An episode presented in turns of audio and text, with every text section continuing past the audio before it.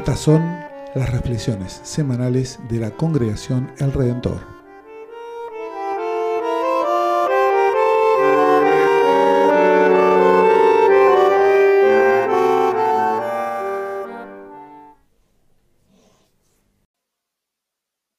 Lectura del Evangelio de Mateo, capítulo 3, versículos 13 al 17.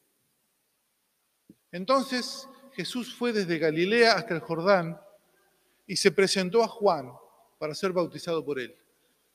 Juan se resistía, diciéndole, soy yo el que tiene necesidad de ser bautizado por ti, y eres tú el que viene a mí a mi encuentro. Pero Jesús le respondió, ahora déjame hacer esto, porque conviene que así cumplamos todo lo que es justo. Y Juan se lo permitió. Apenas fue bautizado, Jesús salió del agua. En ese momento se abrieron los cielos y vio al Espíritu de Dios descender como una paloma y dirigirse hacia él. Y se oyó una voz del cielo que decía, este es mi Hijo muy querido, en quien tenga puesta toda mi predilección. Hasta aquí la lectura del Santo Evangelio. Es palabra de Dios.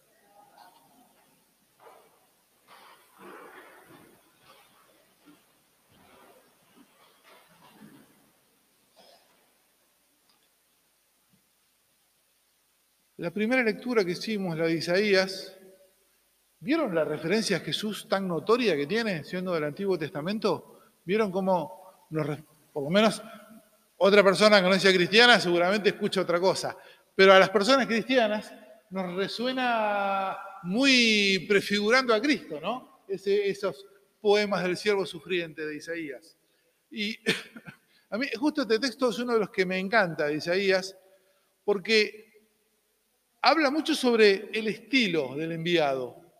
Dice que ese enviado va a ser sin violencia, sin estridencia, va a ser buscando sanar ese enviado. ¿Vieron? No va a quebrar la caña quebrada, no va a apagar el pabilo ahí, la velita que está por, ¿no? que está por apagarse. Él no, no va a hacer eso. Pero igual, aunque él va a ir tranquilo y sin violencia, las cosas no van a quedar como antes, después de que él pase. A veces parece que para cambiar las cosas hay que hacerlo a lo bruto. Lo que sugiere Isaías es que por ahí también las cosas pueden cambiar haciéndolo con suavidad y sin romper. Y así, manso, dice Isaías, va a exponer el derecho con fidelidad, no va a desfallecerse, no va a desalentarse, va a implantar el derecho de la tierra. Bueno, difícil, ¿no? Difícil tarea implantar el derecho en la tierra. Eso es lo que nos dejó Isaías. El relato del Evangelio, este relato del bautismo de Jesús, yo creo que nos enfatiza, junto con Isaías, que Dios es distinto de lo que pensamos.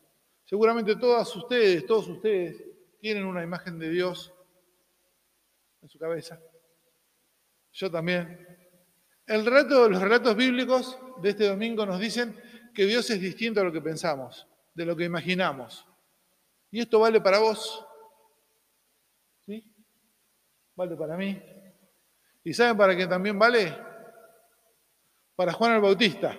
Juan el Bautista también tiene una idea de cómo iba a ser el Mesías, de cómo iba a ser Jesús. ¿Sí? Si vale para cualquier persona, también vale para Juan el Bautista. Juan el Bautista cuando anunciaba a Jesús, ¿Qué anunciaba? Anunciaba una cosa tremenda. Viene uno que es más fuerte que yo. Yo no tengo, no tengo derecho ni siquiera de desatarle la sandalia. Va a bautizar con fuego. Viene con una guadaña. Con lo que predicaba Juan era eh, una cosa imponente.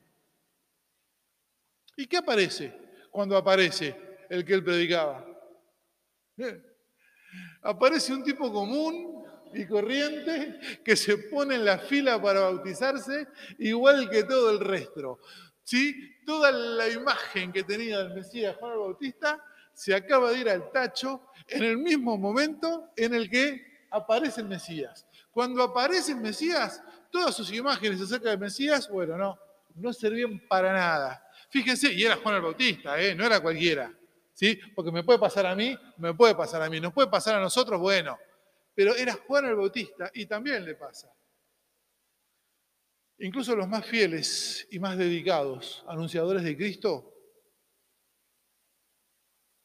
deben saber que Él es distinto de lo que pensaban, de lo que anunciaban. Le pasó con el Bautista. ¿Nos podrá pasar a nosotros? ¿A nosotras? Que Cristo sea distinto de lo que teníamos en la cabeza, de que el mensaje de que la buena noticia sea distinta a lo que teníamos en la cabeza. Me parece interesante, ¿no? Como ponerlo como, como nota al pie en nuestras estrategias misioneras y nuestra forma de mirar el mundo, nuestra forma de mirar nuestra sociedad. Eh, tal vez sea distinto de lo que pensamos, incluso de lo que pensamos de buena fe, porque es lo que se nos enseñó, lo que se nos predicó, lo que se nos catequizó y lo que de buena fe compartimos. Juan no compartía de mala fe lo que decía, lo decía de todo corazón y con toda seguridad, ¿verdad? Y sin embargo, cuando se encuentra con el Mesías, poco que ver tenía con lo que él decía. Luego viene el relato en el mismo Evangelio de Mateo del bautismo y de los cielos abiertos y del Espíritu descendiendo como una paloma. ¿Vieron esa imagen? El Espíritu del Señor descendiendo, el Espíritu de Dios, el Espíritu Santo descendiendo sobre Jesús como una paloma en, el bautismo, en el Jordán. Eh, tenemos algunas imágenes que yo quería que compartamos. Imágenes clásicas del bautismo. Eh, este es un veloquio, es un cuadro tradicional del bautismo de Jesús, ¿sí? Pero ven la imagen como santa, ¿no? Como angelical. ¿Y vieron la paloma revoloteando arriba de la cabeza de Jesús? Es un cuadro medieval, más o menos, entre 1472 y 1475. Eh, incluso hay quien dice que hay retoques de Leonardo en ese cuadro. Es una imagen del bautismo de Jesús. ¿Podemos ver la siguiente? Este es un eh, Piero que también hace un dibujo, un cuadro del bautismo de Jesús, donde también ¿no? vemos la imagen eh, del bautismo y vemos la palomita ahí revoloteando arriba de imágenes. Este es un poco más 1450, más o menos. ¿Podemos ver otras? ¿Podemos ver las que siguen? Miren dos más, todavía son las últimas. El de la izquierda es Goya. ¿Sí? Hay una imagen del bautismo en Goya. Ahí la paloma va tomando como otro cariz, ¿no? ¿Está distinta la paloma? Es un poco más posterior. Pero el sobrerelieve que hay a la derecha es muy anterior. Es un sobrerelieve que se encuentra, es alto medieval, es del comienzo del medioevo. ¿Se alcanza a ver la paloma ahí? ¿Qué posición tiene la paloma ahí? Así como en picada, ¿no? Hay distintas posiciones de la paloma, ¿vieron? Gracias. Porque también nuestra comprensión de Dios y de su acción está hecha de imágenes. Imágenes lingüísticas y también imágenes visuales. Me gustó mucho leyendo un comentario de una, una pastora, una profesora de predicación, que se llama Anna Carter Florence.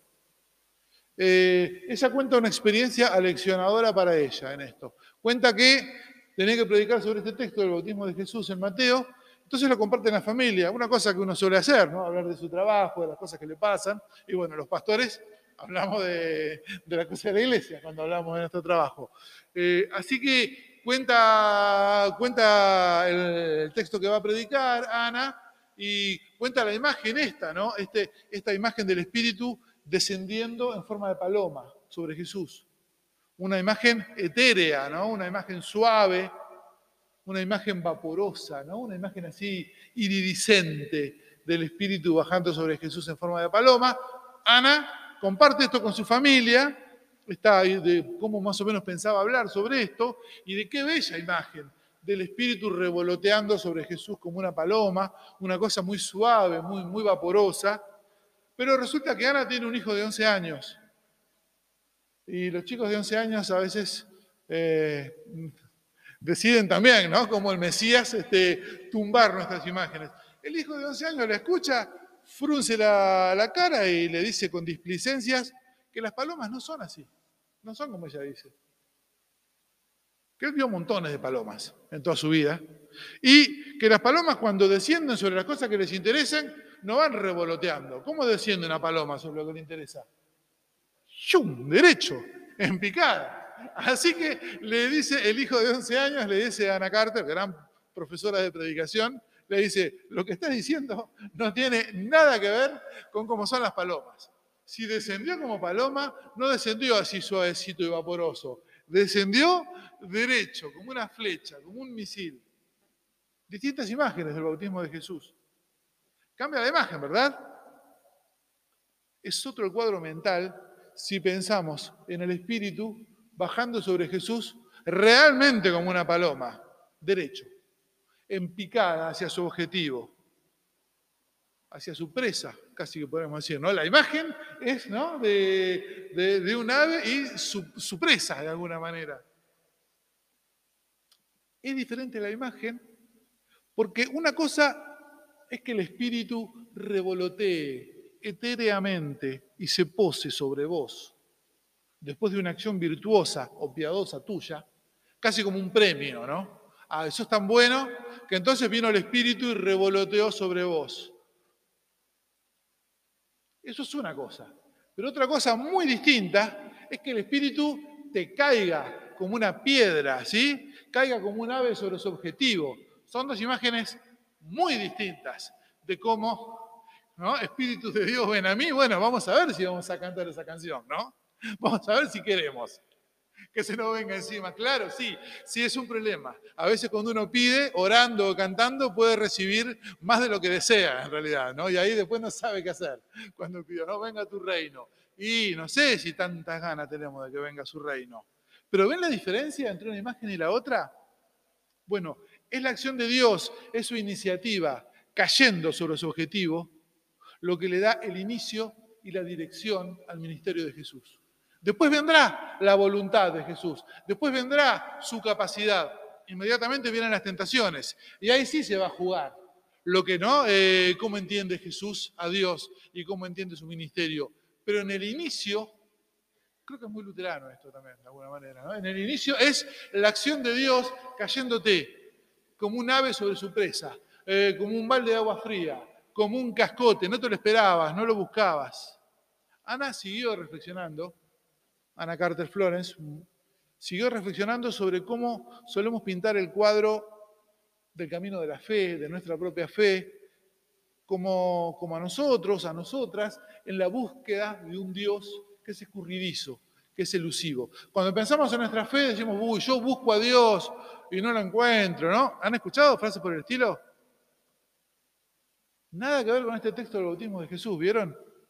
No es un Dios que se nos escapa, que nos cuesta encontrar. No, Ana nos invita a mirar en esta imagen del bautismo de Jesús, Dios viniendo a nosotros, más que al revés, más que nosotros, nosotras, buscándolo a un Dios que se esconde, un Dios cayéndonos como un mal de agua fría. Y creo que las dos imágenes se complementan y dialogan muy bien una con la otra. Como Dios, ¿no? La de, la de que es distinto a lo que se imaginaba Juan el Bautista, y luego lo que pasa en el bautismo. Cómo Dios siempre es distinto de lo que construimos en nuestra cabeza. Aunque seamos tan celosos anunciadores de Dios como Juan el Bautista. Dios cayendo en picada sobre nosotros, sobre nosotras, sobre nuestros planes y proyectos. Porque también nuestros planes y proyectos de vida, personales, congregacionales, parten de una imagen de Dios. Tal vez viene Dios, cae en picada, los desarma y hace otra cosa de lo que teníamos pensado. Y esta es la buena noticia, gente. Esta es la buena noticia. Es una buena noticia un poco inesperada, ¿no? Difícil de asumir para Juan. Era una buena noticia, pero Juan no se imaginaba así la buena noticia. Se la imaginaba de otra forma. Y también es una buena noticia para toda la audiencia de Juan. Para la audiencia de Juan es muy claro, porque lo que predicaba Juan era durísimo. ¿Qué le dice a la audiencia de Juan y a Juan? Dios es más amoroso, Dios es más compasivo, Dios es más cercano que las imágenes tronantes que predicaba Juan. Pero esta es para mí la buena noticia, pero hay como una buena noticia extra, como un bonus, si quieren, de buena noticia, más chiquita, como anidada, como escondida en la buena noticia grande, esta, esta buena noticia grande de que Dios es más amoroso, más cercano que lo que predicamos. Y es que a mí me resulta maravilloso que si bien el Cristo de verdad que se le presenta a Juan el Bautista difiere mucho del Cristo que él predicaba, ¿verdad? Juan predicaba un Cristo que difiere mucho del Cristo que se le presenta a él. Bueno, pese a eso, pese a eso, incluso la predicación de Juan, con sus limitaciones, con sus fragmentaciones, no dejaba de ser predicación de Cristo. Lo que decía Juan antes no dejaba de ser predicación de Cristo, aunque después cuando se encuentra con el verdadero Cristo es distinto de lo que él, de lo que él predicaba. Lo que predicaba, vieron, es una maravilla, lo que predicaba antes, aunque era distinto, no dejaba de ser predicación de Cristo, llamado al arrepentimiento, también buena noticia. Y gracias a Dios, ciertamente, y gracias a Juan el Bautista por su ministerio. Mal nos iría como iglesia, ¿no? Sin el testimonio de Juan el Bautista. Más allá de que el testimonio de Juan el Bautista, por ahí para el propio Juan chocaba con la realidad. Bueno, al igual que para Juan, nuestra predicación, la tuya, la mía, la de la congregación del Redentor, nuestro testimonio, aunque limitado, aunque fragmentario, aunque tenga partes medio peligrosas o francamente erradas incluso, aún así puede señalar a Cristo. No necesitamos tener una imagen perfecta, un testimonio perfecto de Cristo para anunciar a Cristo. Esto también nos dice el mensaje de Juan Bautista. Porque si bien Jesús de verdad era distinto del que anunciaba, el que anunciaba seguía siendo Jesús. Así que no necesitamos esperar a tener la perfecta comprensión, el perfecto conocimiento para poder anunciarlo. Lo que conocemos, lo que sabemos, ya alcanza para hacer anuncio de ese Señor. El recipiente del mensaje es de barro, pero lo que hay adentro del recipiente es verdaderamente un tesoro. No va a dejar de ser un tesoro lo que hay adentro del recipiente porque el recipiente sea humano, de barro, limitado, fragmentado, frágil. Es ciertamente un tesoro. Así que animémoslo a compartir ese mensaje, aún a riesgo de equivocarnos. Amén.